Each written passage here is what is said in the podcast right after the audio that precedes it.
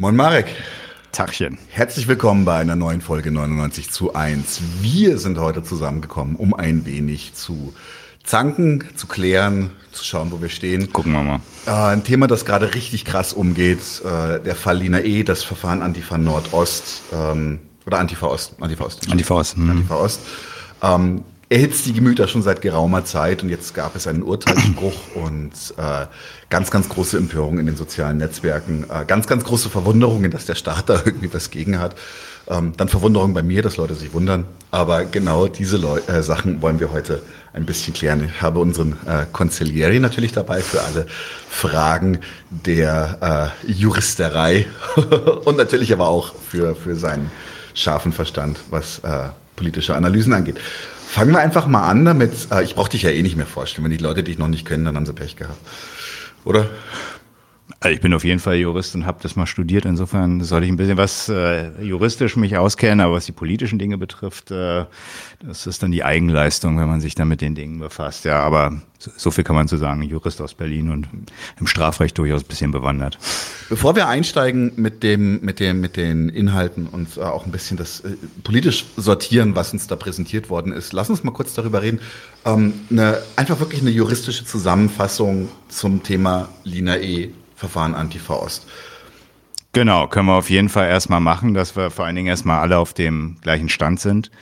Denn äh, es ist ja recht viel jetzt tatsächlich in der Öffentlichkeit dazu schon gesagt worden, aber bei dem einen oder anderen ist es ja vielleicht so, dass er die entsprechende Zeit nicht hat, sich da alles immer im Einzelnen durchzulesen. Manche Leute politisieren sich vielleicht das in drei Monaten und gucken dann die Folge. Insofern hast du schon recht, ist ganz sinnvoll, wenn man sich vielleicht erstmal auf den Stand bringt, der zumindestens jetzt äh, wo wir hier sitzen, der Stand ist. Muss erstmal vorweg schießen. Ähm, die Staatsanwaltschaft und dieses Oberlandesgericht in Dresden meinen, letztendlich ist es nicht festgestellt worden, was da ist. Lina selbst hat da nichts gesagt. Die Leute, die mit ihr angeklagt waren, auch nicht. Dazu kann ich auch gleich nochmal was sagen, was es auch, dass es durchaus eine sinnvolle Taktik sein kann. Aber die, der Vorwurf war erstmal tatsächlich, dass die Personen, die dort auf den Gerichtsbänken saßen, dass die zusammen eine sogenannte kriminelle Vereinigung gebildet haben sollen. Was das ist, da habe ich tatsächlich vor kurzem was hier ja bei euch äh, zur letzten Generation, weil es da ja auch ein Thema ist, äh, genauer gesagt. Ähm, Kurzfassung ist im Prinzip äh, die Behauptung, da haben sich Personen oder sollen sich zusammengeschlossen haben, um mit dem Ziel, Straftaten von erheblicher Bedeutung, was das ist, steht alles in dieser Vorschrift drin, äh, zu begehen. Ähm, Vorteil für die Ermittlungsbehörden ist insbesondere immer bei diesem Straftatbestand, dass sie einerseits recht früh schon einsteigen können in die Ermittlungen, wenn sie das bestimmten Personen nachweisen wollen. Ähm, und zum anderen auch die Ermittlungsmethoden wie Telefonüberwachung, Online-Durchsuchung. Da sind dann so ein paar Sachen mehr drin als äh, bei dem üblichen kleinen Diebstahls- und Steuerhinterziehungszeugs oder ähnliches. Das ist erstmal die, der eine Vorwurf gewesen, aber Insbesondere eben auch sollen die Leute dort ähm, diverse Körperverletzungen gefährlicher Art, das ist äh, nochmal eine extra Sorte, wenn man das beispielsweise gemeinschaftlich macht oder eben einen Hammer oder sowas benutzt haben soll, dann äh, wird eine einfache Schelle dann eben mal schnell zu einem etwas schwierigeren Delikt oder schwerwiegenderen und dann wird das halt entsprechend auch gleich anders bestraft. Also da ist dann so Geldstrafe meist dann nicht mehr das Thema, wie man ja jetzt hier auch sieht. Ähm, und äh, dann wird halt gleich mit Freiheitsstrafen gehandelt. Was soll die Behauptung war halt, dass eben die Person wohl diverse Rollkommandos gegenüber von ihnen als äh, rechtsradikale identifizierte Personen äh, ver, verübt haben. Also haben letztendlich sowohl in Leipzig als auch wohl in Wurzen in Eisenach gab es wohl ähm, Tätigkeiten, die einige Verletzungen bei den Opfern hervorgerufen haben sollen. Und ähm, ja, das war erstmal, ist erstmal die Behauptung, die, die da aufgestellt wird. Äh, diverse Körperverletzungen, wie gesagt, ich glaube sechs Stück. Davon sind, meine ich auch, das ist auch nochmal wichtig zu wissen. Deswegen auch nochmal, was dieses Schweigen betrifft, will gleich noch was dazu sagen. Aber du hast auch, glaube ich, gleich was zu sagen. Ich wollte tatsächlich ganz kurz einhaken mit einer ja. Sache, die ein bisschen was von später vorwegnimmt, aber ähm, weil es gerade so gut passt, wegen Körperverletzungen und sowas, weil tatsächlich, und das hat mich schon sehr gewundert, selbst in, in gar nicht so unvernünftigen, also an einigen Stellen nicht so unvernünftigen Texten kam dann ähm, ein, eine Formulierung, die mich, die mich schon etwas irritiert, weil sie gesagt haben, aber die Opfer waren doch bloß irgendwie militante Neonazis. Und dann dachte ich mir, aber interessiert das denn in dem Fall den Rechtsstaat, wer das Opfer in seiner Freizeit ist? Nö, selbstverständlich nicht. Ne? Okay. Ja, das, ne, also das, äh, da ist äh, jeder Mensch gleich, jeder Geschädigte gleich wie jeder Täter gleich. Ne? Also das, äh, nee, das ist ähm, ganz im Gegenteil. Das ist jemand, der geschädigt ist durch Privatgewalt eines anderen. Und das will der Staat nicht, weil er ist derjenige hier, der Gewalt ausübt und niemand anders. Das ist der Hintergrund. Da will ich aber dann später nochmal mhm. näher drauf ein. Genau, aber durch, durch ihr Schweigen ist zumindestens gab es auch die Folge, dass nicht alle angeklagten Taten laut, laut dem Gericht wohl tatsächlich festgestellt werden konnten. Es gab wohl auch, äh, glaube mindestens zwei Freisprüche, die da, ähm, also wo, wo, wo die Taten letztendlich nicht äh, endgültig festgestellt werden konnten, man ihr das nicht nachweisen konnte. Und im Übrigen halt, wie gesagt, äh, war die Behauptung, dass eben die Person diverse Körperverletzungen plus eben diese kriminelle Vereinigung. Es gab noch so ein bisschen so kleinkriminellen Gedöns, nenne ich das immer so. Also da irgendwelche Kennzeichen sollen wohl ähm, bei den Anfahrten und Abfahrten praktisch bei den Autos ausgetauscht worden sein. Das sind dann so Urkundenfälschungen und sowas. Aber das ist jetzt nicht der Grund, warum. Und das war dann das Resultat, äh, fünf Jahre und drei Monate praktisch durch das Gericht ausgeurteilt worden. Ähm, Lina selbst war ja die ganze Zeit in U-Haft. Die U-Haft dient dazu, praktisch den Strafprozess zu sichern, insbesondere Fluchtgefahr der entsprechenden Personen. Das ist bei den Mitangeklagten nicht so gewesen. Da hat man wohl eh gedacht, dass das nicht so die ganz harten Strafen sind, die da im Raum stehen. Bei ihr äh, war das von Anfang an. Sie saß da jetzt tatsächlich zweieinhalb Jahre, ist aber jetzt praktisch haftverschont worden. Heißt also, sie hat die Auflage, sich bei der Polizei zu melden. Ähm, laut Bildzeitung, die da jetzt sehr hinterher ist, macht sie das wohl auch und ähm, ist dann aber erstmal aus dem Knast raus. Ähm, das ist letztendlich eine Entscheidung oder eine Abwägungsentscheidung, die das Gericht getroffen hat. Ist Haftverschonung sowas ähnliches wie Bewährung, oder?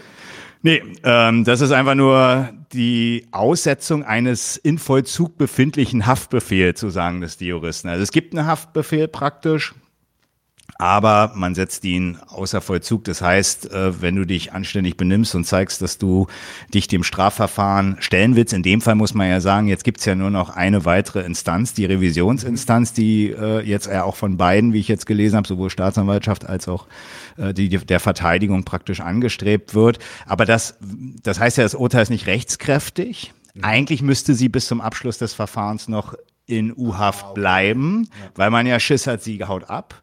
Aber hier hat man gesagt, nee, sie hat sich wohl in der bisherigen UAF gut verhalten. Sie hat Rheuma. Äh, sie hat schon zweieinhalb Jahre hinter sich. Fünf Jahre sind so jetzt ausgeurteilt. Das heißt, selbst wenn sie jetzt in den Vollzug gehen würde und zum Beispiel so eine Zweidrittelstrafe, da gibt es ja so Möglichkeiten, frühzeitig aus der Haft äh, zur Bewährung zu entla entlassen zu werden.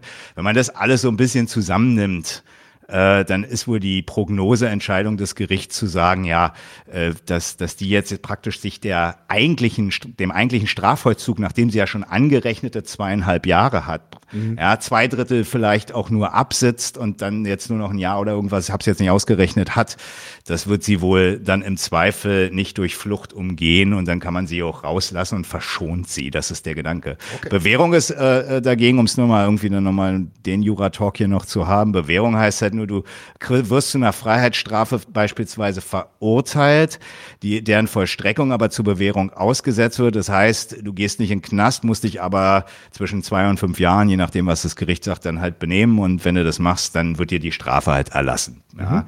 Mhm. Da wird schon immer so ein bisschen abgewogen, äh, ja, äh, ob das Leben in der guten bürgerlichen Gesellschaft, in der man es hier zu tun hat, ob man die Person de, die, dieser entzieht oder eben nicht. Das ist dann der Hintergrund. Aber gut, das, wie gesagt, Strafzwecke können wir später nochmal kurz was sagen. Wir wollen, ich wollte es aber nur nochmal, um es äh, äh, abzuschließen, dann, dann, dann haben wir zumindest den Punkt, dann kannst du ja gerne nochmal. Ein, ein Jura-Talk ja. habe ich, Punkt habe ich noch. Und zwar okay. einfach nur, dass wir das klären, weil diese Begrifflichkeiten werden immer so derartig unscharf ja, das stimmt. Medien mhm. verwendet.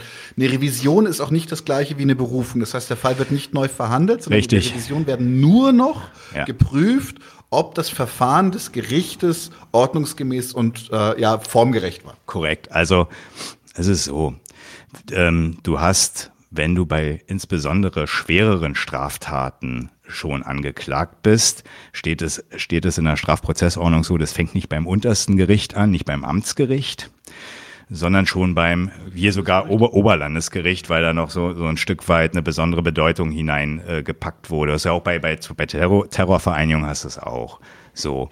Ähm, in diesen Fällen, wenn schon praktisch eine höhere Instanz die erste Instanz ist, dann kannst du nur noch vor einen Bundesgerichtshof. Das ist, das ist so.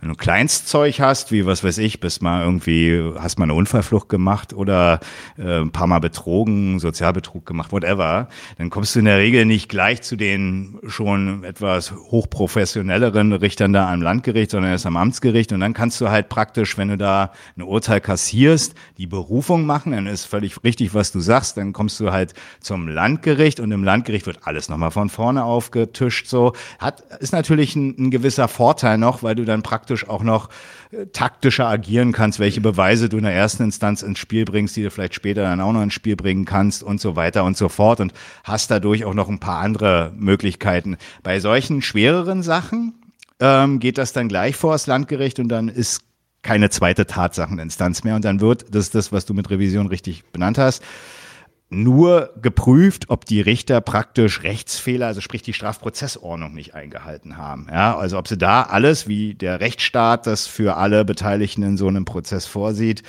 ähm, ob die da alles äh, richtig gemacht haben, was das Gericht gemacht hat, ob die Beweise, äh, die beantragt wurden, auch nicht weggewischt worden sind, ja, ob und und ob ob, ob was weiß ich hier möglicherweise die Verteidigung zu unzulässig beschränkt wurde. Da gibt es diverse Punkte, will ich jetzt nicht vertiefen, aber genau, das ist jetzt nur noch das, was ihr äh, praktisch als Möglichkeit oder auch allen anderen offen steht, um sich gegen das Urteil zur Wehr zu setzen. Und ähm, es ist so, dass aber eben das Urteil so lange nicht rechtskräftig ist. Und das dauert locker bestimmt ein halbes Jahr, würde ich mal sagen, mindestens. Erstmal muss das Urteil geschrieben werden. Das ist bei so langen Verfahren, haben wir beim NSU ohne es jetzt zu vergleichen, ist klar. Ne? Aber äh, das dauert dann erstmal eine Weile, ehe das Urteil vorliegt und dann äh, wird die Revisionsbegründung geschrieben von den Anwälten. Äh, dann kommt irgendwann der Bundesgerichtshof, der auch noch tausend andere Sachen hat, natürlich da irgendwann on top und dann, ach, ich glaube, ein halbes Jahr ist wahrscheinlich schon noch viel zu gutmütig geschätzt jetzt. Aber solange ist das Urteil nicht rechtskräftig, solange wäre sie in U-Haft und das wäre, das hat man jetzt praktisch erstmal ausgesetzt. Das ist auch, ähm, ja, das, das ist erstmal das Resultat. So, Genau, das ist so, das ist jetzt erstmal die Zusammenfassung. Die anderen haben auch alle Haftstrafen bekommen. Da gab es keine Bewährung oder sowas. Ne? Die sind auch alle, aber ab zwei Jahren es gibt es keine Bewährung und die sind alle drüber. Die sind alle, werden alle eingefahren. Werden alle eingefahren, genau. So, äh, vielleicht noch der Punkt, genau, Lina äh, hat ja nichts gesagt, die anderen auch nicht. Ziemlich schlau. Also man muss halt sagen, der Gedanke, den man immer so bei diesen Belehrungen hat, was sie sagen kann, gegen sie verwendet werden, ist vollkommen richtig. Also kann man nur jedem hier empfehlen, wenn irgendwas mit Bullen, mit Richtern ist, schweigen kann, muss nicht, kann eine gute Verteidigungssache sein. Also es wie man es auch bei ihr sieht, ich selber habe es auch schon erlebt, Schweigen kann zu Freisprüchen führen. Ja, weil dann muss eben alles einem bewiesen werden und äh, man selber hat dann nicht durch eigene widersprüchliche Aussagen, die dann gegebenenfalls getätigt werden, sich da in, in die eigene Scheiße geritten. Das ist nicht gut.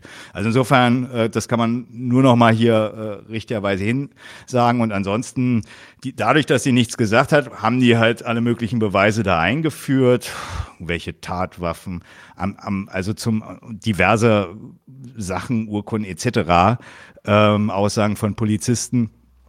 Am Ende ist es wohl so, und das ist auch das, was die Verteidigung ja gesagt hat, äh, das reicht ja nicht aus, äh, weil das alles praktisch äh, nur so eine Indizienkette war. Es gab noch so einen Kronzeugen aus der, aus der, der so in der Gruppierung wohl ein bisschen was mitgemacht haben soll. Mhm. Und der hat dann praktisch, der praktisch der Verräter in der Sache, der hat dann äh, nochmal ordentlich die Sache natürlich befeuert. Aber das Gericht hat wohl selber gesagt, kann man jetzt drüber streiten, ob das gelogen war oder nicht, aber das Gericht hat halt gesagt, das war nicht der einzige Punkt, aber es war auch natürlich ein wichtiger Punkt, wenn da einer noch erzählt, wie da die Absprachen gewesen sein sollen, etc. Aber das ist erstmal so der Stand. Mhm, cool. In dem Verfahren geht es ja, also bei dieser Bildung einer kriminellen Vereidigung geht es ja tatsächlich um die Bildung einer ich, militanten Antifa-Gruppe. Ich glaube, der Begriff ist hier zumindest im Sinne des, der Anklage gerechtfertigt. Also es geht um, um eine Gruppe, in der ähm, Menschen sich als Antifa organisieren, als Antifaschisten organisieren und mit direkter Aktion gegen andere, gegen Neonazi-Kader etc. und äh, Bedrohungen vorgehen. Ich würde das gerne ein bisschen kontextualisieren, ähm, einfach damit man einen Begriff davon hat. Ähm, wir reden hier über den, über den Bereich so, so Leipzig-Dresden drumherum. Genau. Mhm. Da gibt es äh, sehr, sehr unschöne Ereignisse, äh, da gibt es relativ starke und auch heftige militante Neonazi-Kader. Das sind einfach Fakten. Äh, es gab auch diesen legendären Überfall auf Konnewitz, falls du dich noch an den erinnern kannst. Ja, das aber ist ähm, ungefähr vier oder fünf Jahre. Ja, doch, okay. Hm. Da sind mehrere militante Neonazis wirklich eingefallen. Ich glaube, nach einem Fußballspiel oder nach einer Demo, eins von beiden. Und haben richtig Bambule gemacht. Und ähm, wie so oft, zumindest in den Narrativen, die man dann halt von, von, von so Antifas bekommt, ist es dann halt mit zu milden Haftstrafen oder zu wenig verfolgt worden, etc. Also das, das Gefühl ist, dass es keinen Schutz durch den Staat gibt. Jetzt Disclaimer, ja, wieso sollte es auch Schutz durch den Staat geben? Aber die Diskussion führen wir dann eh noch. Ähm, nein, Spaß beiseite. Aber tatsächlich, also es, äh, es, es gibt tatsächlich eine reale Bedrohung, die über, sagen wir mal, einen, einen politischen Kampf um die Köpfe hinausgeht. Äh, es gibt tatsächliche Gewalt gegen, gegen Ausländer, gegen Obdachlose relativ viel, etc. Ähm, und äh, Fakt ist halt tatsächlich, dass der Staat an dieser Stelle, sagen wir mal, wenig macht. Zu wenig etc. Diese Wertungen lassen wir mal alle außen vor, aber es passiert halt sehr, sehr wenig. Es wird halt nicht garantiert, dass diese Banden oder dass diese, dass diese Neonazi-Aktivitäten so weit eingeschränkt werden, dass die Leute um ihr körperliches Wohlergehen äh, unbesorgt sein können. Von dem Maßstab auf jeden Fall, ja, das stimmt. Das heißt also, das ist halt für mich so ein bisschen, ich, ich, hab, ich hadere da auch innerlich mit mir. Ich hab, deswegen spinne ich jetzt einfach mal meine Gedanken. Du kannst auch gerne reingrätschen, mhm. wenn du einen wichtigen Punkt siehst. Das ist tatsächlich so, es gibt halt verschiedene Möglichkeiten, das zu betrachten. Es gibt die Möglichkeit, das zu betrachten als eine Art Gegenwehr. Und äh, da muss man auch immer ein bisschen vorsichtig sein, weil es gibt ja auch diese Narrative der Bürgerwehr und die sind dann was Rechtes und die finden wir alle ganz doof. Aber bei, bei einer militanten Antifa, das finden wir dann wieder alle ganz in Ordnung, dass wir jetzt äh, äh, abstrakt äh, einfach äh, wir Linke, äh, wenn man Social Media glaubt. Tatsächlich ist es so, dass äh, mir das auch persönlich schon passiert ist, dass äh, wir, war damals 15 oder 16, äh, von Neonazi-Gangs überfallen wurden, damals in, in, in, in, äh, im Umland von München noch.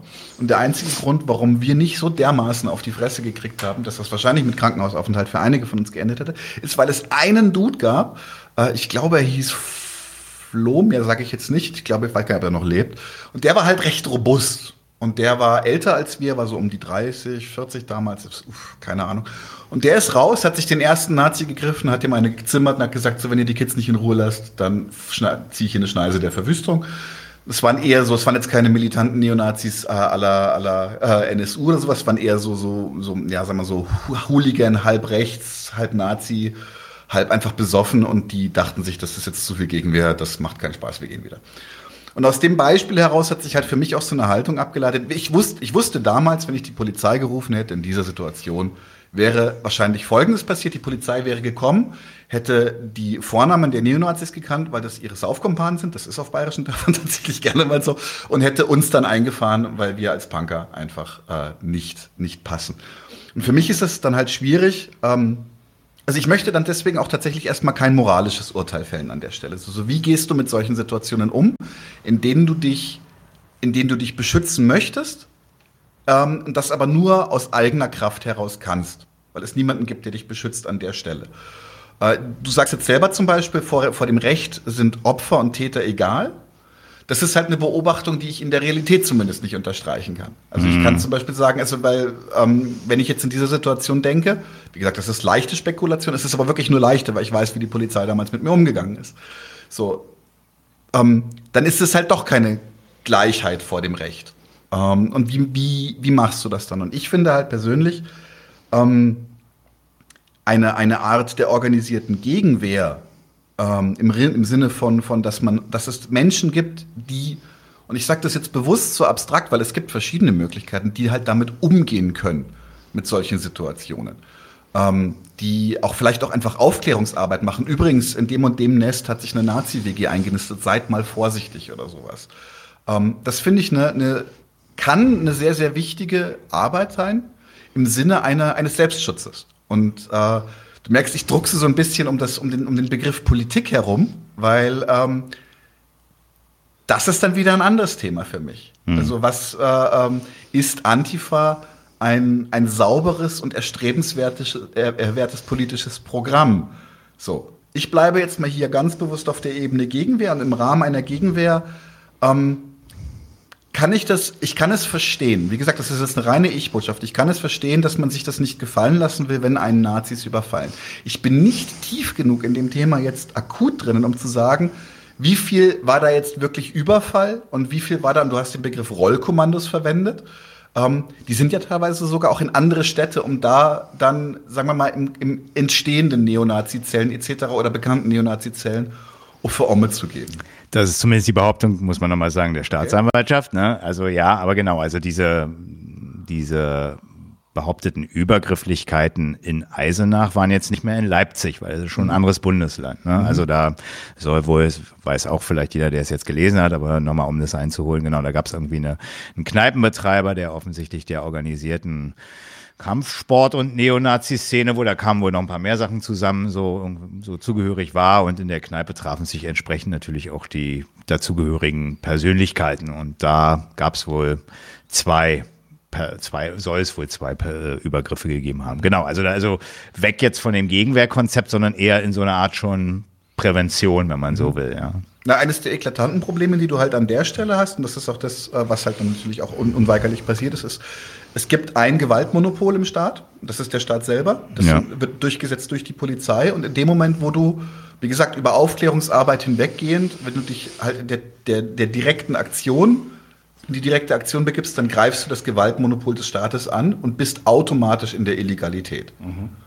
Und da ist dann in meinen Augen auch kein Fehlerlesens mehr zu machen. Ähm, da werden wir nachher noch mal ein bisschen drüber reden. So, weil ich halt viele Reaktionen jetzt innerhalb der, ja, auf Social Media einfach nicht nachvollziehen, weil sie jetzt sagen, ja, und die haben doch nur, die haben doch nur. Ja, sorry, aber gibt Dinge, die sind unverrückbar.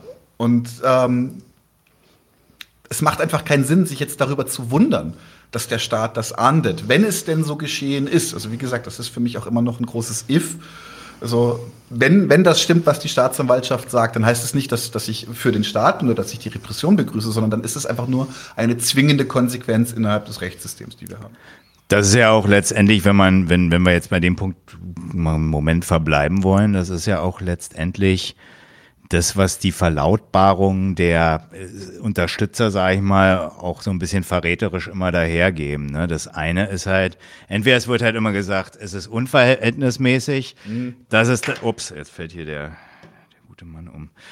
Entweder ist es unverhältnismäßig, da ist immer mein Spruch, ne, ja, wie viel Schlagstocks, Schlock darf es denn sein? Also das ist dann offensichtlich ja nur die Frage, okay, wie viel Staatsgewalt soll man jetzt denn äh, den Betroffenen jetzt hier den Angeklagten äh, zuteil werden lassen, äh, damit es dann doch irgendwie passt? Also das ist ja überhaupt nicht ähm, da ist man wirklich auch immer noch parteiisch auf der Seite des Staates und äh, überhaupt nicht bei der Frage, was, was, was, ja. was haben die da für einen Zweck gehabt oder so, wenn sie mein, meinetwegen äh, diese Zwecke verfolgt haben sollen, die, die da in Eisenach und sonst wo sich realisiert haben. Das ist so das eine.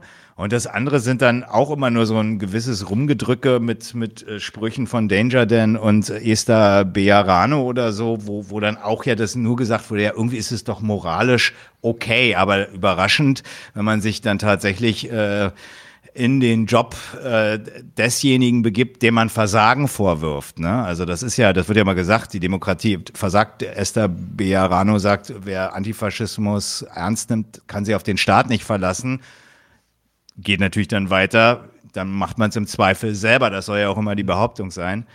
Ähm, dann, dann, dann, dann begibt man sich in eine Gewaltkonkurrenz, die der souveräne demokratische Staat hier nicht duldet. Und dann ist es dann eben auch so, dass genau das passiert. Aber da, wie gesagt, da kommen wir später noch ein bisschen näher drauf. Aber wir können es ja trotzdem schon mal hier so ein bisschen spoilern. Ähm, wir werden noch weiter nach Danger Dan treten.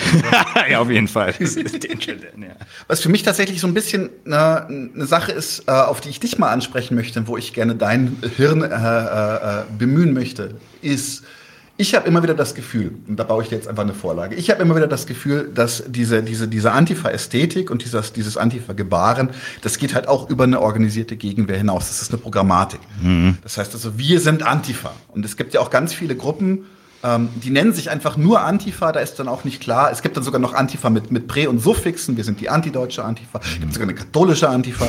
Also ich habe jetzt wirklich einfach mal, um absurde Beispiele rauszupicken. So, und dann alles ist Antifa. So. Es gibt nicht die Antifa, das äh, ist ein Argument, was man Leuten immer ganz klar auf den Kopf sagen muss. Es gibt Antifa als Programmatik, aber es gibt nicht eine Organisation, die Antifa.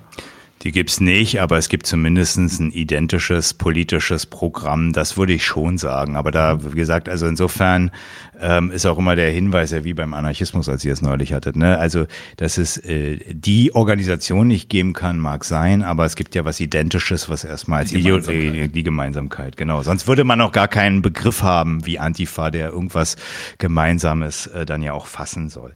Wir können ja mal kurz, genau, wir können das ja uns mal ein bisschen näher betrachten und vielleicht dann auch mal den einen oder anderen Gedanken auch äh, im Übergang dann wählen was eigentlich das auch der Bezug ist, also Bezug der Antifa, worauf beziehen sich auf den Faschismus, was das eigentlich für ein politisches Programm. Aber fangen wir, fangen, bleiben wir erstmal bei der Antifa selbst. Mhm. Ähm, du hast ja erstmal richtig gesagt, diese Gefahrenlage, die gibt's in Ostdeutschland, in der Provinz, durchaus auch in westdeutschen Großstädten wie Dortmund oder ähnliches. Ne? Das ist jetzt nicht so, dass es. Hier im Osten auch. Ja. Ostberlin so, sowieso. Genau, also das äh, gibt durchaus organisierte Neonazi-Strukturen. Ähm, in, in, in der Provinz hat man insbesondere ja nochmal vielleicht das Problem, dass man äh, da eben wirklich, wie du sagst, da gibt's dann irgendwelche Zusammenhänge, die Cops kennen, irgendwie die Rabauken, die, die so werden sie, so werden die ja dann tatsächlich genannt. Ne? Da sind so ein paar Jungs, die schlagen mal über die Stränge oder so, wenn sie mal vielleicht ein Asylbewerberheim anzünden oder so. Ähm, aber in der Tat, und dann hat man ja gerade, wenn man jetzt vielleicht, man muss ja noch nicht mal Punk oder Anarchist sein, äh, das reicht ja dann vielleicht schon, wenn man einfach äh, nicht mit Bomberjacke und oder den entsprechend heutigen Utensilien, das ist jetzt vielleicht auch schon ein bisschen oldschool aus der Zeit, ne? Aber äh, ne, also wenn man schon einfach mal nur nicht praktisch äh, kahlrasiert und tätowiert ist, so hieß es bei Störkraft mal, ne, dann, ähm, dann ist man dann möglicherweise schon in der Zielscheibe. Und da ist ja wirklich so ein bisschen die Frage, was macht man da jetzt? Weil du hast ja zu Recht gesagt, auf die Staatsgewalt sich dann verlassen, wenn man anruft, äh, könnte schwierig sein. Ähm, da könnte man sich zwar mal die Frage auch stellen, warum das tatsächlich so ist. Würde ich vielleicht auch noch mal später was zu sagen. Warum? Ne, da müssen wir auch was zu sagen. Aber in der Tat, man kann ja erstmal die Diagnose ist ja dem Grunde nach zutreffend. Du hast halt die die Gefahrenlage und ja, dann, Genossen von mir haben immer gesagt, ja, dann, dann hau doch ab. Geht ja auch nicht immer dann. Ne? Also äh, klar, es ist schon recht. Also wenn man dann in eine Großstadt zieht, man ist möglicherweise ähm, homosexuell veranlagt oder ähnliches und kann sich so da nicht geben auf dem Dorf oder sowas. Und dann klar, in der Großstadt ist das möglicherweise, auch nicht immer, aber möglicherweise etwas einfacher und man hat dann diese, diese Bedrohungslage nicht. Oder geht, man geht ebenfalls durch Umzug der ganzen Sache aus dem Weg, will es aber vielleicht manchmal ja gar nicht und kann es auch teilweise vielleicht auch gar nicht.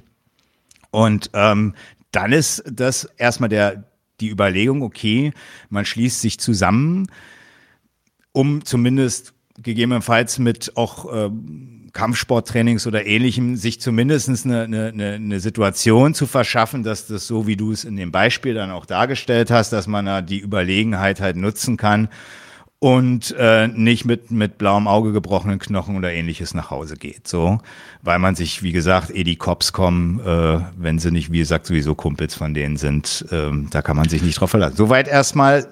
Ich möchte ganz kurz nur anmerken, ja. dass das sogar im Anti-Ostverfahren äh, tatsächlich ist auch äh, Verbindungen von den ermittelnden Polizisten in die Neonazis-Szene ja, gab. Also das war schon wieder richtig schön hässlich. Ja, das kann man im Antifa-Infoblatt, wenn man das näher nachlesen will, auf jeden Fall äh, sich nochmal zu Gemüte führen. Das, also die, den, den Abwehrstandpunkt gegen eine ähm, drohende Gefahr, auch unmittelbar insbesondere. Zum einen muss man halt tatsächlich sagen, die würde der Rechtsstaat noch nicht mal ignorieren, sondern äh, wenn du da halt angegriffen wirst, also wie du es halt beschrieben hast, und du nimmst dir die Person mal zur Brust und äh, wirst halt äh, gefährlich.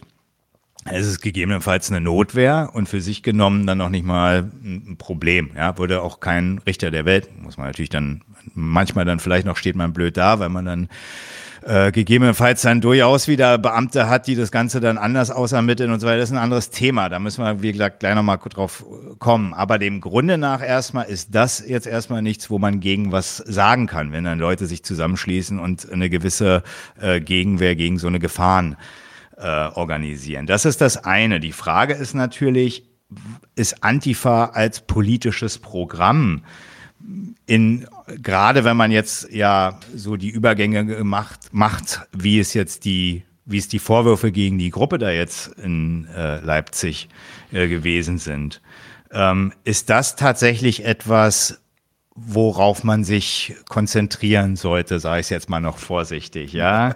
Was macht man denn letztendlich? Man, man erledigt ja den Job der Cops. Das äh, sagen auch Antifaschisten durchaus aus, ausdrücklich. Zum Beispiel, wenn sie in einer Demonstration, das war neulich erst in Leipzig auch so, vor Demonstration und dann stehen die Polizisten gegenüber und dann fragen sie sie, wo wart ihr in Hanau?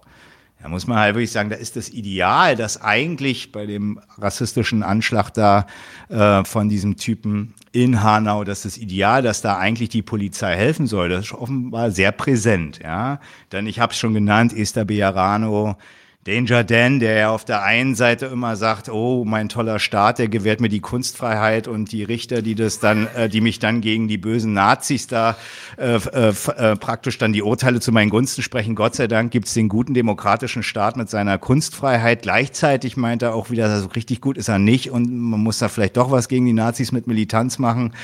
Das ist auch so ein komischer Widerspruch für sich. Aber nur mal so, man merkt halt immer, das Versagen des demokratischen Staates, das ist offensichtlich der, die Basis dessen, wo dann militante Antifa-Gruppen nicht nur eine Gegenwehr als äh, Maßstab oder als, als äh, ihr, ihren Maßstab neben ihrer Überlegungen, sondern offensichtlich auch ein politisches Programm.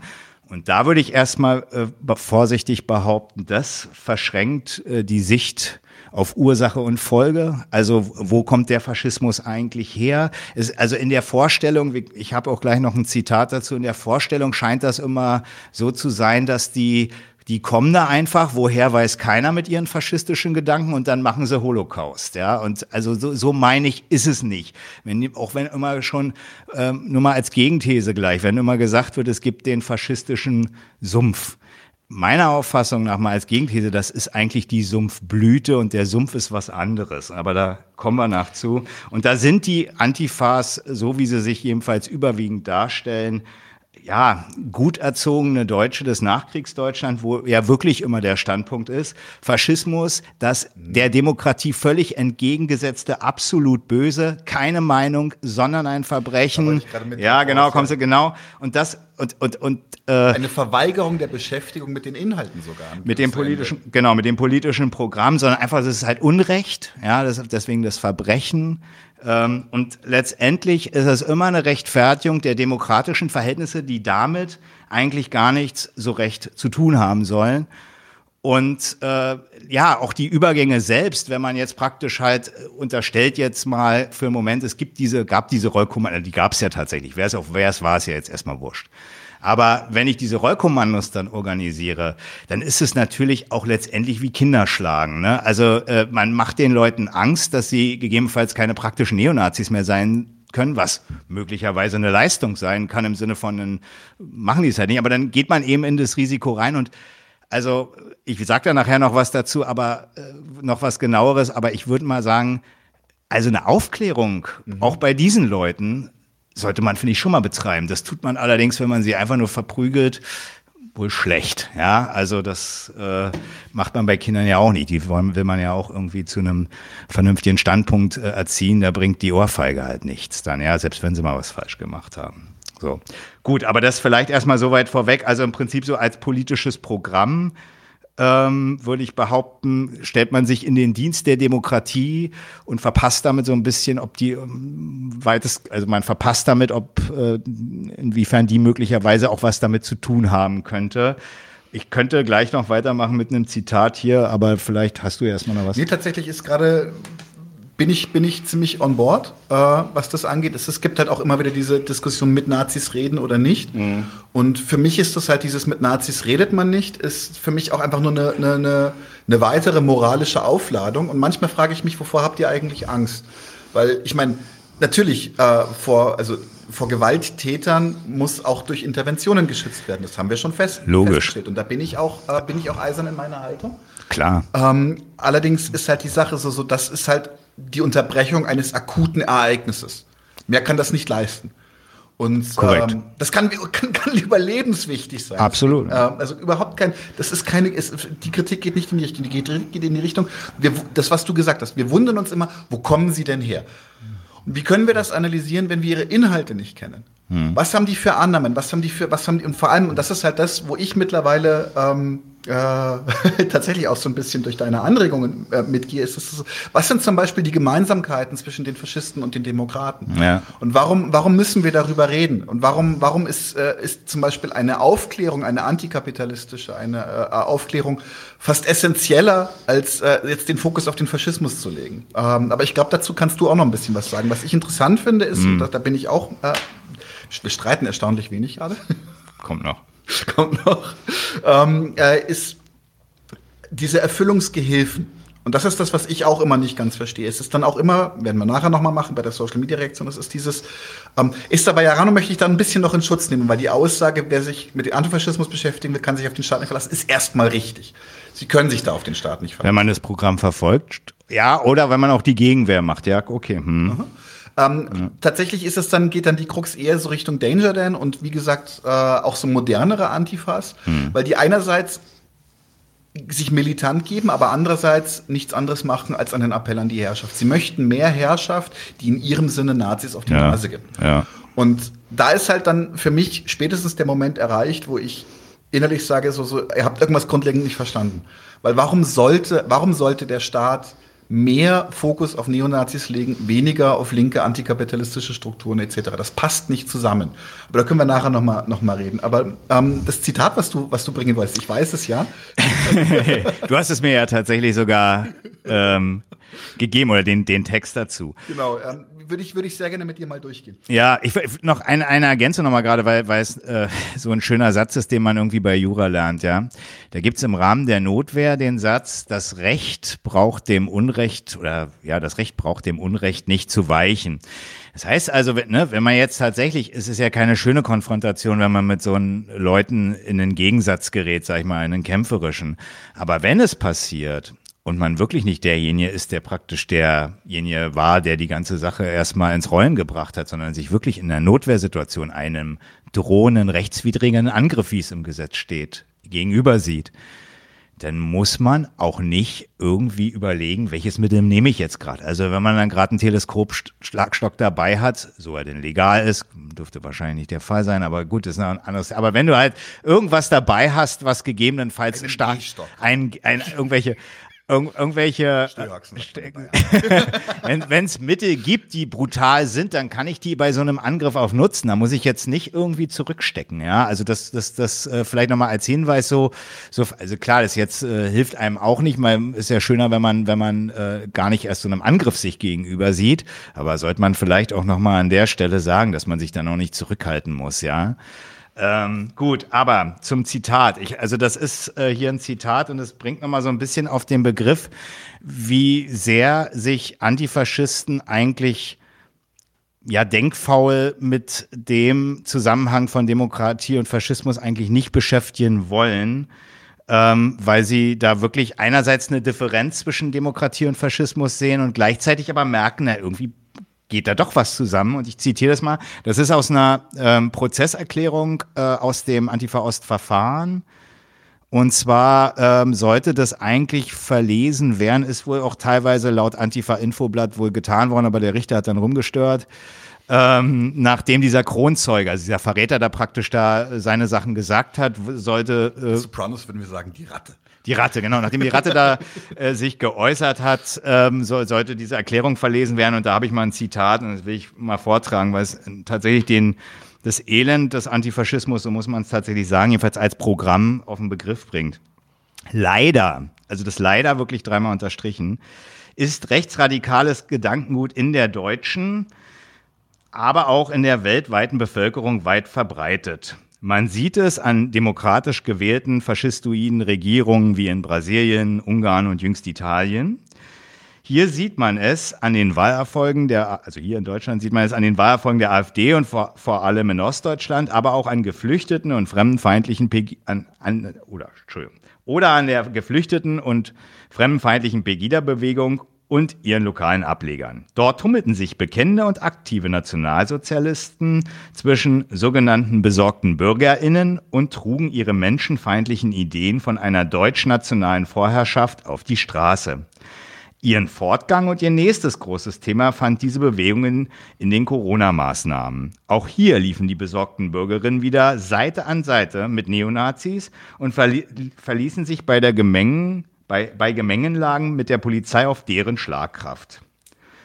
Ein Ergebnis hiervon ist die zunehmende Vermengung neonazistischer Ideologie mit den Gedankenwelten von Teilen der oft bemühten sogenannten Mitte. Vermengung. Diese lässt sich hierzulande allzu leicht, also die Mitte, allzu leicht von rechter Propaganda aktivieren und mobilisieren, was derzeit in den montäglichen Demonstrationen in Leipzig und anderen Städten seinen Ausdruck findet. Jetzt muss man doch mal, wenn man sich das vor Augen führt, die Frage stellen, wie geht denn das eigentlich so leicht, dass da eine Vermengung von bürgerlicher Mitte und Faschisten funktionieren kann. Ich sag's mal als Gegenprobe.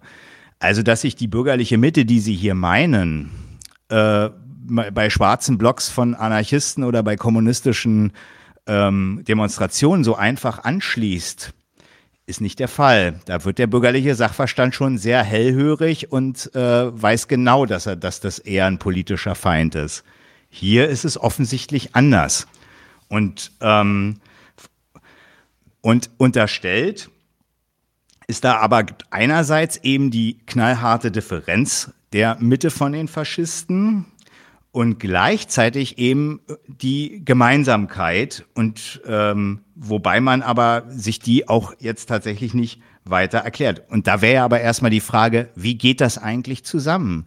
Ähm, vorstellig gemacht wird das tatsächlich ja wie gesagt, als Differenz und gleichzeitig soll das zusammengehen. Also das passt erstmal nicht zusammen, dass das erstmal ein ähm, prinzipieller Gegensatz sein kann, sonst würden solche Situationen, wie sie hier ja beschrieben wurden und wie sie auch vorgekommen sind, die würden sonst nicht zueinander gehen. Ja, das offensichtlich gibt es eine Gemeinsamkeit zwischen beiden Ideologien, auch eine Differenz, würde ich auch gleich zu kommen. Aber auf die müsste man sich tatsächlich erstmal dann auch fokussieren und, und nicht einfach immer nur an der Differenz äh, festkleben und, und so eigentlich mehr oder minder die ganze Zeit äh, den Job äh, der vermeintlich davon getrennten Demokraten äh, machen, sondern man müsste sich das vielleicht mal näher anschauen. Lass uns da mal kurz drauf eingehen, was du, was du jetzt schon angeschnitten hast. So, ja. Es gibt eine, eine, eine vielleicht sogar imaginierte Distanz zur bürgerlichen Mitte vom Faschismus, ähm, aber ganz das Gleiche ist es auch nicht. Genau, aber die Frage ist ja, und das wäre so meine These, ähm, inwiefern Demokratie und deren Patriotismus, das ist immer so der gute Patriotismus gegen den bösen Nationalismus der Faschisten, ähm, inwiefern es da eine gewisse Identität äh, zu dem gibt, was jetzt erstmal auch die Faschisten vortragen und dann aber auch, na klar, dass sie, dass sie was kritisieren an der Demokratie, sonst wären es ja nicht Faschisten, das ist schon klar, ist ein anderes politisches Programm. Aber die kommen erstmal, das war ja so ein bisschen mein Hinweis vorhin, die kommen jetzt nicht aus dem Nichts und machen Holocaust oder, oder zünden irgendwelche Asylbewerberheime an, sondern äh, sie kommen tatsächlich erstmal von einer Krisendiagnose des Abschiffen Deutschlands mhm. und nehmen den äh, und, und, und gehen von da aber erstmal tatsächlich los und sagen, ja gut, ähm, das schaffen die Demokraten hier alles äh, nicht mehr richtig hinzubiegen. Deutschland äh, fahren die an die Wand von wegen Sachzwänge, das gibt's auch gar nicht. Man muss nur die Herrschaft ordentlich souverän durchführen. Der ganze Demokratiezirkus ist nur eine reine Spatzbude. Wie gesagt, ich komme da gleich noch näher zu. Sachzwänge meinst du jetzt im Sinne von, dass zum Beispiel die Globalisierung, Sozialleistungen müssen gekürzt werden, weil kein Geld da ist und so. Genau, so von wegen, der Staat ist doch aber Inhaber der Währung und der Staatshaushalt. Die Globalisierung haben die doch, haben die doch selber gemacht. Also wie, wieso sollen, ne? Also wieso soll man da nicht souverän äh, äh mit umgehen können? Und so weiter. Da, wie gesagt, das sind nochmal die einzelnen äh, Kritikpunkte. Aber vielleicht guckt man sich mal die NPD, um das mal so, so ein bisschen zu, sich so näher ähm, anzusehen. Wo kommen die denn jetzt eigentlich her? Also sind das jetzt wirklich Leute, die was, was völlig anderes wollen? Spoiler, politisch sicher als am Ende als Programm. Aber was ist denn eigentlich deren Basis, wenn die über Politik mhm. reden? Und da muss man sich einfach mal deren Website, die heißt ja jetzt, also ich habe jetzt hier mal was von der NPD, äh, genommen, die heißt jetzt Die Heimat, das ist ganz frisch. Ja, die wusste es gar nicht. Die haben sich, ja, die haben sich irgendwie jetzt umbenannt. Äh, anderes Thema, was da jetzt die Hintergründe sind. Nur Lokalgruppen oder insgesamt die NPD? Ich meine insgesamt, das, äh, was da jetzt der politstrategische Vorteil ist, ähm, habe ich mir jetzt so noch, auch noch nicht näher überlegt. Ist Seehofer Chef als Heimatminister? Sei, ist er ja nicht mehr. Wer ist denn das jetzt überhaupt? Äh, Innenminister, wer ist denn das jetzt? Gerade ist ja die Faeser, die wird die auch, aber ich weiß jetzt nicht, ob die, ob, ob, ob die das ähm, noch so nennen, da, dieses Ministerium. Aber ja. Nee, also die heißen jetzt die Heimat. Aber wenn man sich mal, ich gebe mal ein paar Zitate an und dann, und, und sag mal kurz was dazu. Ne? Also aus dem Programm von deren Website. Die Erosion unserer Wertelandschaft, verbunden mit den Folgeerscheinungen einer asozialen Globalisierung und Liberalisierung, führt zwangsläufig zu Desorientierung, sozialer Atomisierung und Kriminalität. Wer Recht und Ordnung in unseren Städten wiederherstellen will, muss zwangsläufig auch gegen die Auswüchse des menschenfeindlichen Wirtschafts- und Finanz-, Finanz und Sozialpolitik der, der etablierten Politik Stellung beziehen. Also, das ist jetzt nichts, wenn man sich das mal so anguckt, wo man jetzt sagen würde, das könnte jetzt durchaus auch, das muss nicht mal ein rechter Demokrat sein, das kann auch irgendeiner aus der SPD sein, der möglicherweise sowas sagt oder äh, gegebenenfalls sogar einer aus, aus der Gewerkschaft. Ich glaube, sowas wie ja. asozial ist ein guter Signifier. Asozial, asozial, asoziale Globalisierung würde wahrscheinlich keiner so richtig so sagen, aber zumindest diese Folgen, dass jetzt Recht und das Recht und Ordnung in unseren Städten wieder Einzug halten müssen, ja, das, das, das, sagt, das sagen die auch ganz normal. Welche Partei sagt das nicht? Nee, das sagen alle Innenpolitiker, ja. Dann sagen sie hier noch, um noch einem Anschluss ist noch aus demselben Segment. Verfehlte Polizeireformen tun ein Übriges, um durch den Abbau zehntausender Dienstposten dem Verbrechen im Land und an den deutschen Außengrenzen, das ist nochmal so deren Sonderthema, ne, Tür und Tor zu öffnen. Aber dass Polizei aufgestockt werden muss, um Kriminalität zu bekämpfen, nichts, nichts Besonderes erstmal. Gerade in der Politik beginnt der Fisch am Kopf zu stinken. In Übereinstimmung mit der übergroßen Mehrheit der Deutschen, darauf berufen sie sich klar, im, im Namen des Volkes, haben wir kein Verständnis für die jährliche Verschwendung von Milliardensummen durch inkompetente Politiker, für Korruption und Vorteilsnahme im Bereich der öffentlichen Verwaltung. Wir machen uns stark äh, für die Einführung einer Politikerhaftung für Schäden, die der Öffentlichkeit durch inkompetentes Politikerhandeln entstanden sind. Ja, aber das sind ja, ne, also ich meine, sowas gibt es teilweise durch Strafgesetze ja teilweise eh schon. Aber jetzt der Gedanke, dass die Leute, die in Amt und Würden sind, sich an Gesetz und Recht und nicht in ihre eigenen Taschen wirtschaften.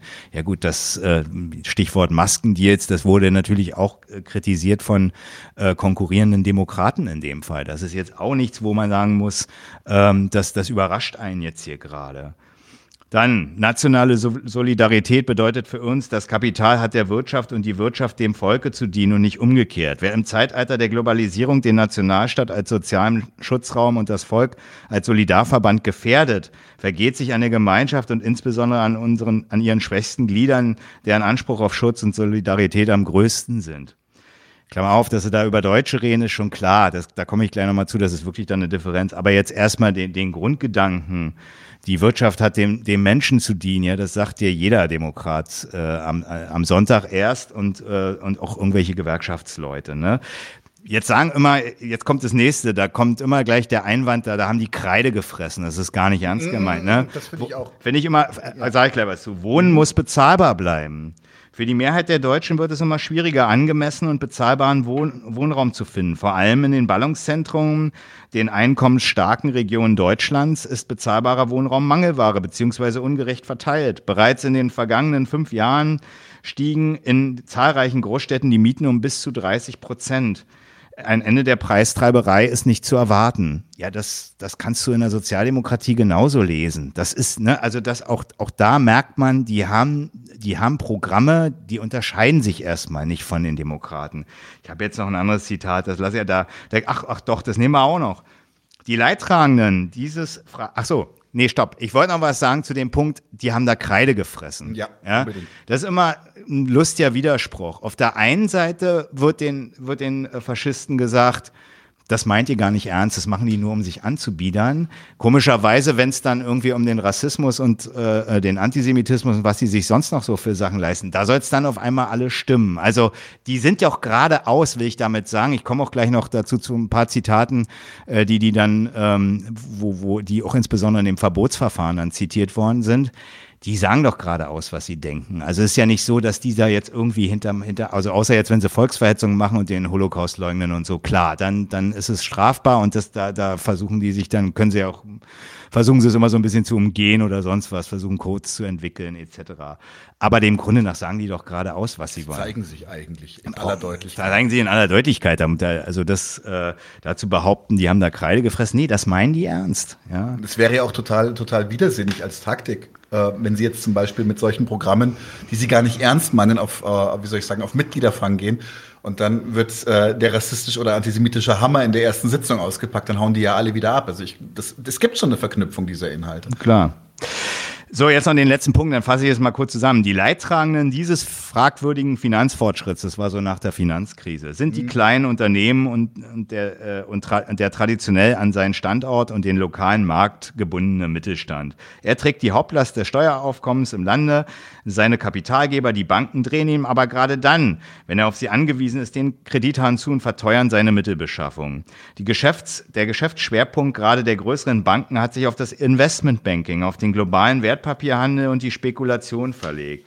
Die in Sonntagsreden viel beschworenen Lehren aus der Finanzkrise wurden nie gezogen. Weder gab es überfällige, die überfällige Reregulierung der Finanzmärkte noch die eigentlich notwendig strengeren Eigenkapitalvorschriften für die Banken.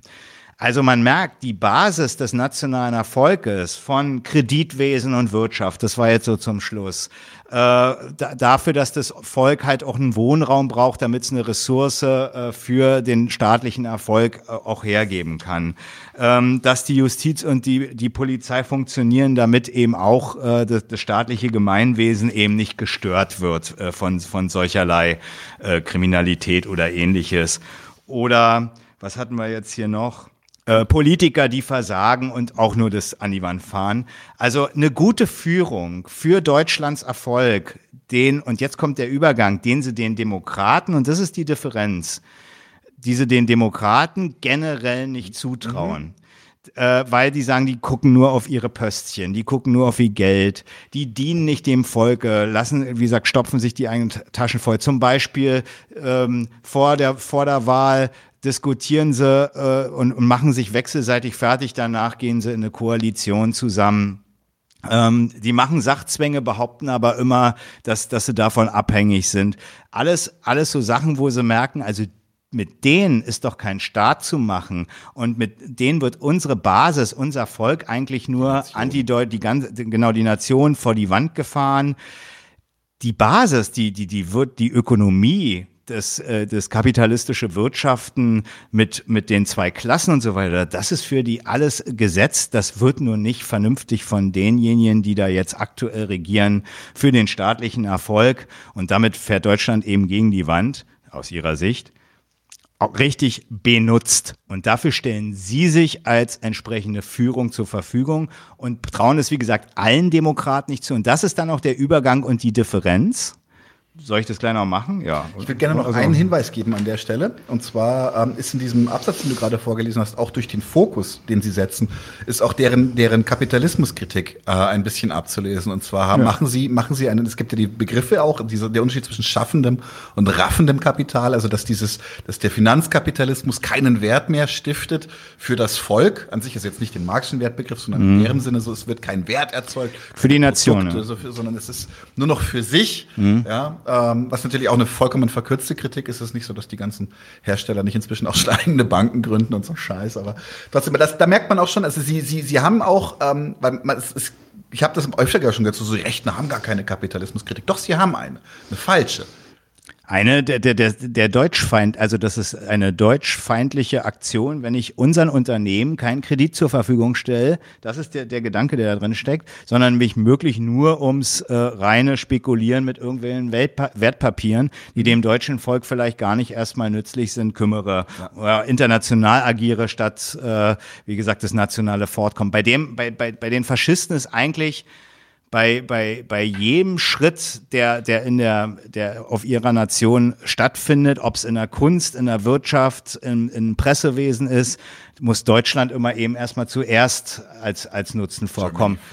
Ja, Klammer, Klammer auf, der, der Witz ist, was die wiederum nicht verstehen, ist, dass die Einrichtungen so, wie das hier mit der Ökonomie ist, wie es mit dem Pressewesen ist, wie es mit der Kunst ist, dass das sau erfolgreich ist für, äh, also sehr wohl der Nation dient, ebenso wie es eingerichtet ist, das kapieren die halt nicht.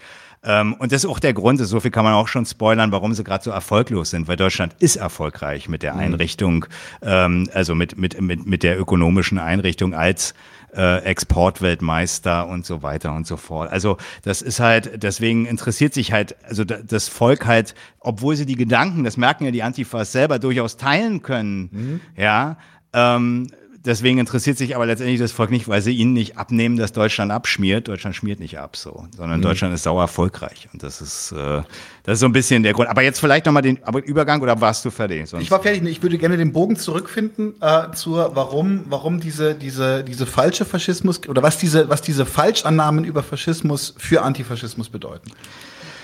Ähm, nee, ganz, also dann will ich noch mal einen Schritt zurück, bevor okay. wir, weil, weil erstens habe ich die Frage, glaube ich, nicht verstanden. Nein, weil du, zurück, so, was bedeutet das, was bedeutet das für Antifa? Ja, genau, da wollte ich, da wollte ich auch hin, aber ich wollte noch mal kurz was zur Differenz sagen, damit man das mal wirklich als Vergleich nochmal äh, hat. Also Vergleich heißt hier in dem Fall ist ja ohnehin nur das Sortieren von Unterschieden und Gemeinsamkeiten. Nur heißt nicht, dass man Parteilichkeit für die eine wie die andere Sache ist. Ne?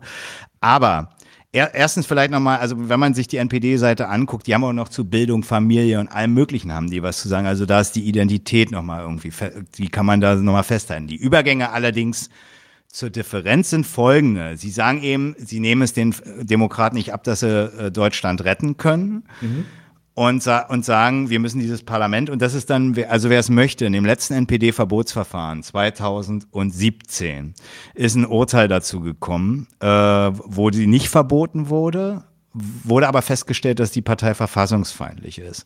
Und da wird ab Randnummer 700, wir können es mal in die Shownotes tatsächlich packen, das ist nämlich, nämlich ganz wirklich schön rausgefiltert. Mhm. Da wird ab Randnummer 700 ungefähr anhand von Zitaten von Amtsträgern, von, ähm, von der deutschen Stimme, Facebook-Posting von, von, von ist, eine Zeitung ist die NPD. Zeitung der, der NPD oder jetzt die Heimat meinetwegen. Genau, wurden halt Verlautbarungen ausgewertet und da merkt man eben, also die haben jetzt der moderne Faschismus, der noch so ein bisschen sich da, also der, der schon noch so eine Weiterentwicklung gemacht hat zur NSDAP, also oder zum einen nicht, also die, die dezidiert antidemokratischen Überlegungen, dass das Parlament eigentlich unnütz ist und eine Beschränkung, um äh, den deutschen Erfolg zu garantieren, sondern dass es Diener des Volkes wie Sie und Dien meint führen. Ne? Also das ist ein lustiger Widerspruch. Also die dienen, genau, also dass die die harte Herrschaft sind, die da in Betracht kommt und dieses ganze, wie Sie sagen, Demokratiezirkus und Schwatzbuden-Krams, dass es alles weg ist, weil die sich nur von ähm, antideutschen Elementen ähm, durch, die, die nur von antideutschen Elementen, wie Sie es sagen, durchsetzt sind, äh, von ausländischen Überlegungen, man ist nicht souverän dem Ami gegenüber, man lässt die ganzen Einwanderer rein. Das ist, und das ist auch der zweite Punkt, also die zwei Punkte hat dann auch das Verfassungsgericht gesagt, deswegen ist es verfassungswidrig. Deren Volksbegriff und deren Ausländerfeindschaft geht halt nicht mit dem Grundgesetz und der freiheitlich-demokratischen Grundordnung überein. Das der, da, da, da sind sie wirklich äh, äh, in Differenz zur Demokratie, weil sie sie einerseits nach wie vor abschaffen wollen und zum anderen eben sagen, ähm, ihr Volksbegriff bedeutet eigentlich die Rückführung aller Ausländer langfristig gesehen, äh, weil das eigentlich praktisch die Nation schwächt, wenn unser Volk, unser starkes Volk, so denken sie das halt. Was sie damit denken, jetzt muss man halt auch nochmal sagen, ne, ist halt, die wollen, die sehen es so, dass die Ressource deutsches Volk für den staatlichen Erfolg und zwar im, im kapitalistischen Wirtschaften, äh, als Ressource eben offensichtlich nur dann gegeben ist, der ist der Erfolg nur dann gegeben, wenn man blond und blauäugig offenbar ist und was weiß ich, äh, eine deutsche Frau oder sowas. Ja, ja, ja, genau. Also das, das ist, das ist die, das ist die Behauptung und das ist die Differenz praktisch zur Demokratie ähm, einerseits sie abzuschaffen und zum anderen eben halt zu sagen, okay, ähm, es braucht ein deutsches Volk, was so reinrassig ist, wie es nur sein kann. Im Übrigen aber, wenn das gegeben ist, sind sie praktisch, wie gesagt, äh, schwer von den Demokratien, äh, von den Demokraten zu unterscheiden, wie wir es gerade hatten. Ja. Mhm. So, und jetzt zur Anti, genau, und jetzt, genau, und deswegen ist, um das jetzt mal, wenn man das jetzt sich mal vor Augen geführt hat, dann löst sich eben auf, warum das eben durchaus geht, dass äh, so eine Demos mit äh, besorgten BürgerInnen ähm, leider, wie Sie ja sagen, ne, äh, äh ähm, so eine so eine Demo mit besorgten BürgerInnen eben durchaus stattfinden kann, neben Neonazis und ähm, die sich da durchaus verstehen können. Und dann ist es aber eben auch ein Fehler, als politisches Programm praktisch immer nur die Sumpfblüte zu bekämpfen. Dann sollte man sich doch eher dahin stellen und den Sumpf selber vielleicht sich mal zum Thema machen, ob der nicht gegebenenfalls äh, eine, eine Sache ist, um die man sich kümmern müsste, weil wenn der Sumpf weg ist, ist es auch schwieriger vielleicht, dass da noch Sumpfblüten draus entstehen. Mhm. Mhm. Das heißt also zusammengefasst, äh, po äh, polemisiert, zugespitzt, äh, Antifaschismus als zentrales Programm ist für dich ein Fehlschluss. Würde ich, würde ich, würde ich jedenfalls nicht zu raten, ja. Ich würde mir, ich würde mir wirklich überlegen, was ist der Faschismus und äh, wo kommt er her? Mhm. Und dann komme ich aber nicht zu dem Gedanken, wenn ich es jetzt so richtig weit treibe, Rollkommandos auf, äh, mal abgesehen von dem Risiko, geschnappt und ins Gefängnis gest äh, gesteckt zu werden, käme ich nicht auf die Idee. Okay. Ja. Eine Sache vielleicht noch, genau, und äh, das mit dem mit Nazis reden, das hatten wir ja schon, ne? Also du hast es ja eigentlich gesagt, also wenn man, wenn man gute Argumente hat, oder die besseren, dann wird man die auch äh, in einem Gespräch mit so Leuten vortragen können. Klar, wenn sie mit einem Baseballschläger vor einem stehen, nicht, das ist ja logisch. Aber das hat auch keine Garantie, dass sie dir zuhören. Das ist halt ein Klar, wenn sie nicht gut, aber das Ideologie ist ist Ideologie, ja. aber das ist trennt die Nazis jetzt nicht von Sozialdemokraten und Liberalen. Ja, ja, ja. Und da frage ich mich schon, also ich meine, genau, trennt, genau, trennt die letztendlich nicht. Völlig richtig, ja.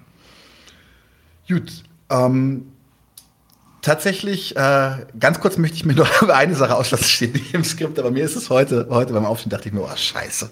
Weil es ist mit der dümmste Spruch, den ich seit langem gehört habe. Ähm, äh, Antifa heißt Wohlfahrtsstaat.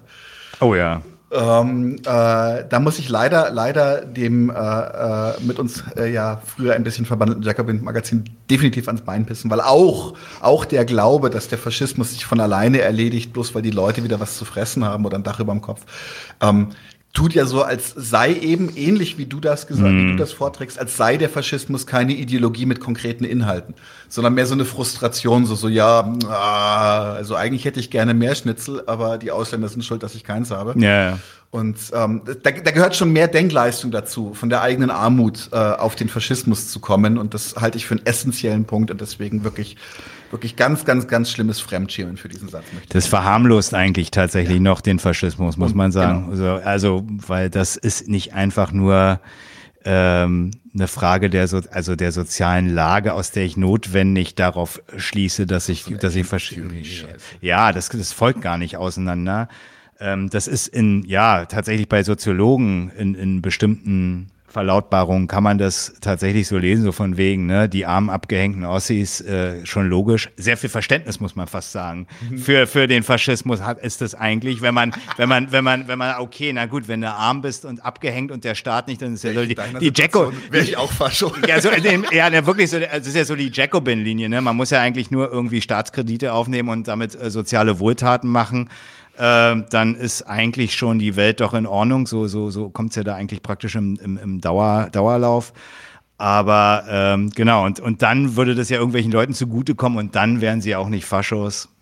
Nee, mach ich mit. Also es ist, also komischerweise fällt es ihnen auch auf bei Friedrich Engels, der Kommunist ist, obwohl er Unternehmer war. Ja. Mhm. Ähm, und äh, bei den Faschos irgendwie ist es ja nicht so, dass da auch nur arme Schweine ähm, zu den Gedanken gekommen sind, sondern der Gedanke, dass es eine starke Führung ähm, braucht, um Deutschlands Niedergang zu retten, ähm, den kriegt jeder Patriot hin, wenn er sich als Patriot betätigt. Ja. Mhm. Lass uns noch mal kurz jetzt auch als, als ähm, na nicht Gegenpol ist der falsche aus, aber lass uns aber noch mal kurz über die Polizei reden, was die Rolle der Polizei in solchen Situationen ist. Ja. Weil ähm, ich habe es ja vorhin schon angemerkt, ähm, man, man hinterfragt als, oder man, man nicht man hinterfragt, sondern man negiert, das ist keine Hinterfrage mehr, man negiert in einer militanten antifaschistischen Organisation das Gewaltmonopol des Staates, deren, deren Ausdruck oder deren Exekutive die Polizei ist. Mhm.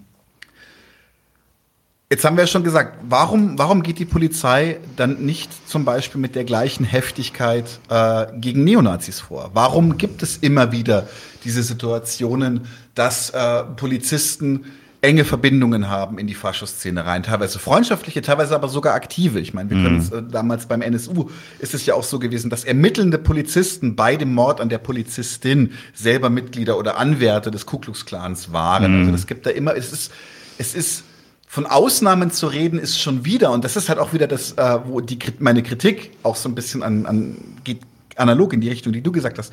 So als sei das quasi so eine Störung im System, als sei der Widerspruch sogar. Du kannst doch nicht Polizist und Fascho sein. Das sage ich natürlich, selbstverständlich kannst du Polizist und Fascho in einer gewissen Weise sein.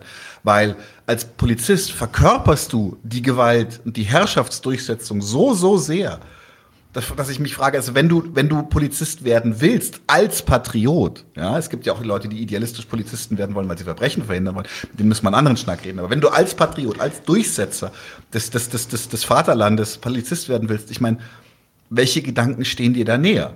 Die klassenlose Gesellschaft und die Bedürfniswirtschaft oder die Durchsetzung des, des Volkes willen um jeden Preis? Ja, gut, jetzt hast du alle schon gespoilert, ne?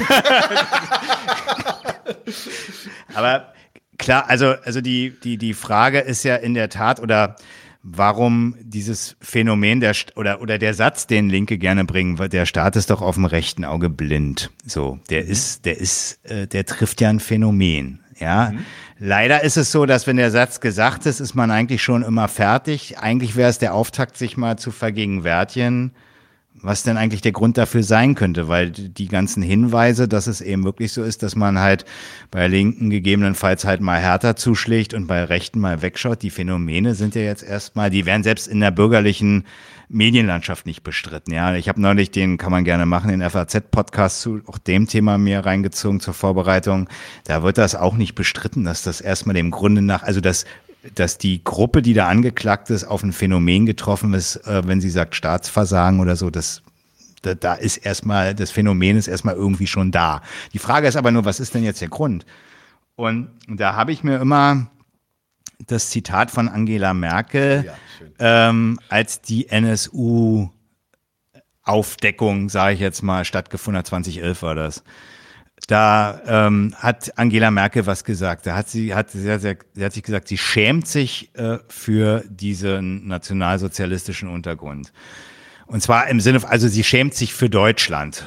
So, dass das praktisch so ein Terror, so hat es präziser gesagt, also ähm, dass da so ein nationalsozialistischer Terror erblühen konnte. Jetzt muss man wirklich mal die, die Gegenprobe machen. Hat das irgendeiner bei der Roten Armee-Fraktion gesagt, dass sich da jemand schämt?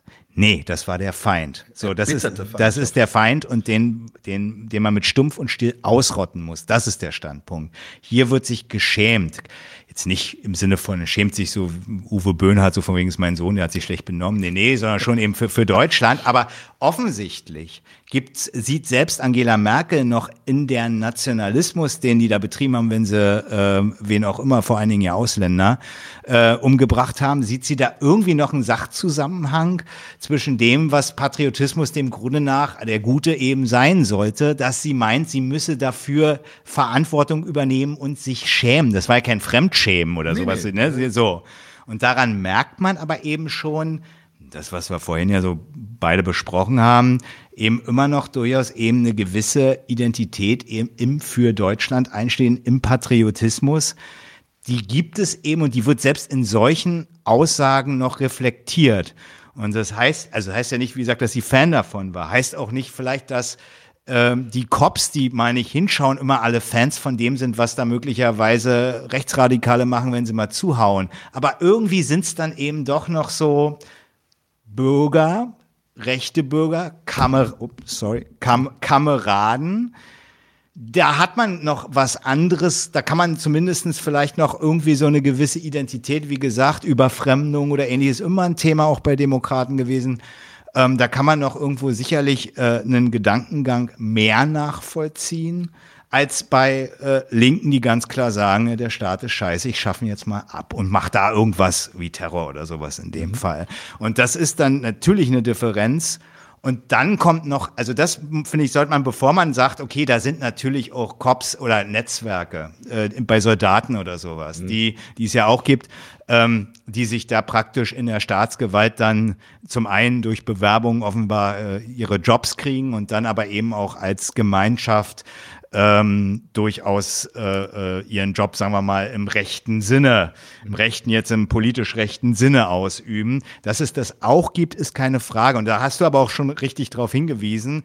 Na klar, wenn du als Patriot dein Land retten willst, dann machst du es natürlich am liebsten im Zuschlagen, weil dein Land, also oder beziehungsweise das ist die Staatsgewalt und die Staatsgewalt soll sich nicht ähm, verstecken, sondern hart durchgreifen, dann bist du natürlich, wenn du da selber in so einen Job, also wenn du das machen willst, ist ein Job natürlich ähm, die eine naheliegende, naheliegender Schluss. Und das ist erstmal der Gedanke, warum es da Leute gibt, die praktisch auch das teilen, aber auch eben dem Grunde nach gibt es eine Differenz zwischen ähm, linken Staatskritikern, sage ich jetzt mal, und eben Rechten, die nur sagen, der Staat muss endlich richtig geführt werden. Aber was eigentlich das Geilste von der Welt ist, das Erste, was ist, wenn ich morgens aufstehe, ist, ist dass ich denke an den Staat und wie ich ihm dienen kann. So, ja. mhm.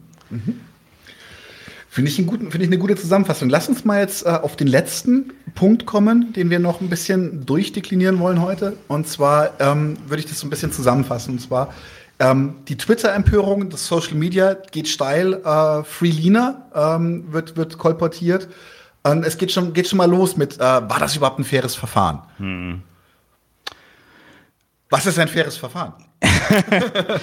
naja, also man sollte sich doch gar nicht erst zum Richter äh, aufschwingen, weil das ist nämlich die Frage, die man sich stellt, wenn man sagt, okay, war es jetzt ein faires Verfahren oder nicht. Jetzt haben beide, sowohl die Staatsanwaltschaft als auch äh, der Verteidiger von, von Lina und den anderen, äh, die Verteidiger, die haben dann halt jetzt Revision eingelegt. Staatsanwaltschaft will noch mehr Strafe, die anderen sagen Freispruch oder whatever. So, ähm, ob es jetzt fair war oder nicht, dann stellt man sich eigentlich auch nur auf die Seite des Staates mit der Frage, wie viel Schlagstock oder kein Schlagstock wäre es denn jetzt richtig gewesen. Ähm, man ist wieder weg von der Frage. Zum einen, was ist eigentlich der Faschismus, was ist der Antifaschismus, sondern man ist nur bei der Juristenfrage, stimmt das jetzt mit dem Recht überein oder nicht. Deswegen sollte man das eigentlich lassen, wenn man sich mit der politischen Sache beschäftigt. Weil die politische Sache ist nicht Thema in so einem Prozess. Das hatten wir bei der letzten Generation, das kann man hier auch nochmal feststellen. Da wird wirklich nur verglichen. Es gibt Straftatbestände, sind die erfüllt, sind die nicht erfüllt, das war's. Ja, Politik spielt ja keine Rolle, das merken auch die Linken, wenn sie diese Prozesserklärung versuchen. Im Rahmen der Strafprozessordnung gibt's immer mal wieder so kleine kleine Lücken, das hat die RAF damals auch gemacht, ähm, praktisch so bestimmte Anhörungsmechanismen, die es gibt, da dann halt politische Inhalte reinzupressen. Aber an sich ist es kein Thema. So. Und ähm, ja, das, also dann ist man auch weg von der Frage, warum versagt der Staat jetzt, was ist eigentlich überhaupt eine mhm. Strafjustiz und so weiter. Die Strafjustiz, das ist immer ganz lustig, ne, weil du gerade gesagt hast, manche Rechte gehen vielleicht in die Polizeiweise oder Idealisten, nee, du hast gesagt, Idealisten gehen in die Polizei, um Verbrechen zu bekämpfen. Ja, die bekämpft man nicht, sondern ermittelt, wenn sie passiert sind. Ja, das ist so. Also der, der, der Strafgesetz ist ein Katalog von Straftaten, die der Staat, womit er rechnet, dass die dauerhaft passieren wo er dann natürlich schon irgendwie guckt, dass er die Leute, die das dann machen, entsprechend äh, bestraft und darauf hinweist, ja, wenn du Teil meiner guten bürgerlichen Gesellschaft, die ich dir hinstelle, sein willst, solltest du es nicht zu oft machen, weil sonst nehme ich dich halt raus aus der Nummer und dann äh, denk mal drüber nach, ob du nicht lieber wieder ein guter Bürger sein willst und so weiter. Aber dem Grunde nach rechnet der Staat mit den, mit den Straftaten. Und deswegen ist auch das so, der Staat eben versagt eben auch nicht, äh, wenn er äh, Übergriffe von Rechtsradikalen nicht verhindert. Die weiß er eh, dass die passieren. Die werden eben als Körperverletzung genauso bestraft, wie eben halt äh, das jetzt den Linken da in Dresden vorgeworfen wurde. Mhm. Ja. Ähm, warte mal ganz kurz. Ähm, genau, das ist, also dass man das, äh, also deswegen faires Verfahren weil, wird, wird am Ende der Bundesgerichtshof entscheiden. Äh? Wir, wir für uns ist wurscht. Ja. Politisch aber, egal. Genau, aber in die, genau diese Richtung geht ja jetzt auch die Social Media Empörung. Trotzdem, es geht äh, immer noch darum, dass äh, an den Staat appelliert wird von beiden Seiten, also ja. rechts wie links, äh, äh findet sich findet es unge ungerecht, auch wieder ein wunderschöner Begriff an der Stelle, wie dort agiert wurde. Und für mich ist das also vor allem vor allem auf ähm, jetzt an Anführungszeichen linker Seite ist das ist das wirklich mit, ich sage jetzt mal, Fremdschämen ein bisschen ver, äh, verbunden, weil diese, die Maschinerie, von der wir eigentlich jeden Tag wissen, dass sie nicht in unserem Sinne agiert, soll jetzt an dieser Stelle aber eine Ausnahme machen und soll sich doch bitte mal zurechtzucken und plötzlich wieder auf eigentliche Grundprinzipien, die gar nicht existieren des Staates, besinnen und soll äh, bisschen, bisschen netter mit diesen Menschen umgehen. Und das ja. finde ich tatsächlich den, den völlig, völlig falschen Diskurs. Also da drückt sich nach wie vor ein Staatsidealismus aus, obwohl man gleichzeitig doch immer sagt, dieser Terrorstaat, äh, von dem braucht, dieser Schweinestaat, von dem braucht man nichts zu erwarten. Ja, was denn nun? Ne? Genau, was man zu diesem Staatsidealismus vielleicht nochmal sagen kann. Also zum einen ist es eben ein Idealismus, weil man offensichtlich einerseits eben denkt, äh, okay, der, der, der Staat ist, kann antifaschistisch handeln, gleichzeitig nicht. Ähm, das das sollte man sich erstmal überlegen, dass man den Widerspruch glättet. Was man auch noch, was auch noch immer aus linken Kreisen kam, war ja immer der Vorwurf der politischen Justiz. Mhm. Ja, weil man sagt so, ähm, das ist hier nicht in Ordnung, äh, praktisch gegen moralisch einwandfreies Engagement hier so mit so einem ja nur Faschos ja sind sind, sind also mit so einem politischen Verfolgungswahn hinterherzugehen.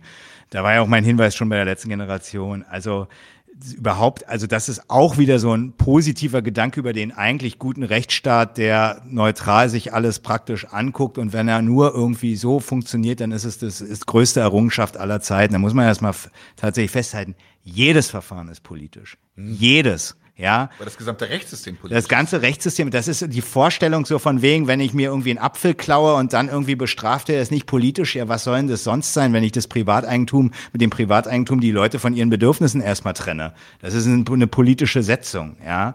Und äh, äh, oder wenn ich eine Steuerhinterziehung mache, weil ich keine Steuererklärung gegebenenfalls mache. Ja, was ist natürlich eine politische Setzung, damit das politische System funktioniert aus den Einnahmen der, der, der Leute, diese, diese generieren, damit äh, mit, mit Lohnarbeit äh, oder was auch immer. Ich will damit nur sagen, die politischen Setzungen im, in, im, in der, im Strafgesetzbuch, sie sind politisch und deswegen ist jeder Prozess politisch und da gibt es überhaupt keine Differenz. Aber das vielleicht nochmal so als, als Hinweis. Ich wollte noch einen Punkt noch machen und zwar, wenn man die Überlegungen zum Faschismus sich näher anschauen will, dann sollte man auf jeden Fall von Konrad Hecker Der Faschismus und seine demokratische Bewältigung lesen, insbesondere Kapitel 1 und 2. Da wird nochmal genau geguckt, was ist jetzt, was hat sich die NSDAP damals vorgenommen, ähm, was ist die Diagnose des Faschismus, auch nochmal insbesondere bei Hitler, auch in, in Mein Kampf und so weiter. Also da hat man das nochmal sehr schön vor Augen. Und zum Schluss noch Danger denn, oder? Genau, jetzt einfach nochmal treten weil weil weil es so viel Spaß macht. ähm, ich habe ja persönlich auch ganz ganz ganz ganz viel Liebe im Herzen für die Antilopengangs. Sind ganz ganz ganz wunderbare Menschen, denen ich nur Gutes wünsche.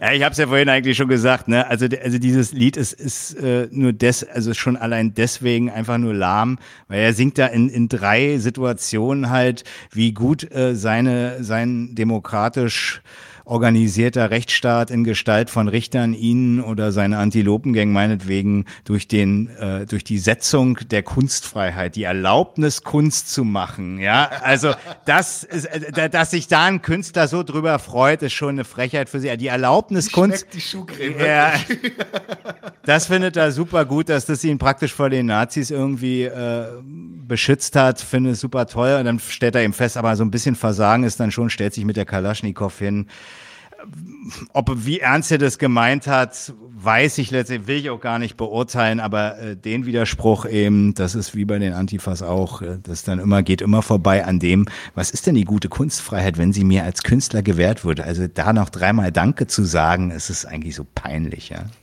Ich finde tatsächlich, das ist ein schönes Schlusswort, weil sich an diesem Video der, der, der, ein genereller Gestus vieler, vieler Antifaler einfach wirklich exemplarisch ablesen lässt. Stimmt. Ähm, ja, war, war ein sehr dichtes Gespräch. Danke, dass du da äh, bei uns warst. Ähm, hat mir sehr viel Freude gemacht. Äh, kann sein, dass wir das auch noch mal weiter aufgreifen werden im Laufe zum Beispiel. Äh, ob jetzt irgendwelche Erkenntnisse kommen oder sowas oder vielleicht auch einfach, weil, weil Widerworte kommen. Also wir werden da sicherlich noch mal zu sprechen. Äh, in diesem Sinne, ähm, danke, dass ihr dabei wart und äh, auf bald. Tschüss. Leute, wir brauchen eure Hilfe. Wenn euch dieses Video gefallen hat, klickt auf Like, abonniert den Kanal und vergesst nicht das Glöckchen zu drücken, damit ihr benachrichtigt werdet, wenn wir neuen Content droppen. Außerdem solltet ihr uns überall folgen, wo wir verfügbar sind. Das ist Facebook, Instagram, Twitter und Twitch. Und wenn wir irgendwelche Ankündigungen machen oder Posts, dann shared, was das Zeug hält. Gebt uns all eure Liebe. Wir haben mittlerweile ziemlich signifikante Kosten. Wenn ihr es euch irgendwie leisten könnt, unterstützt uns doch auf Patreon.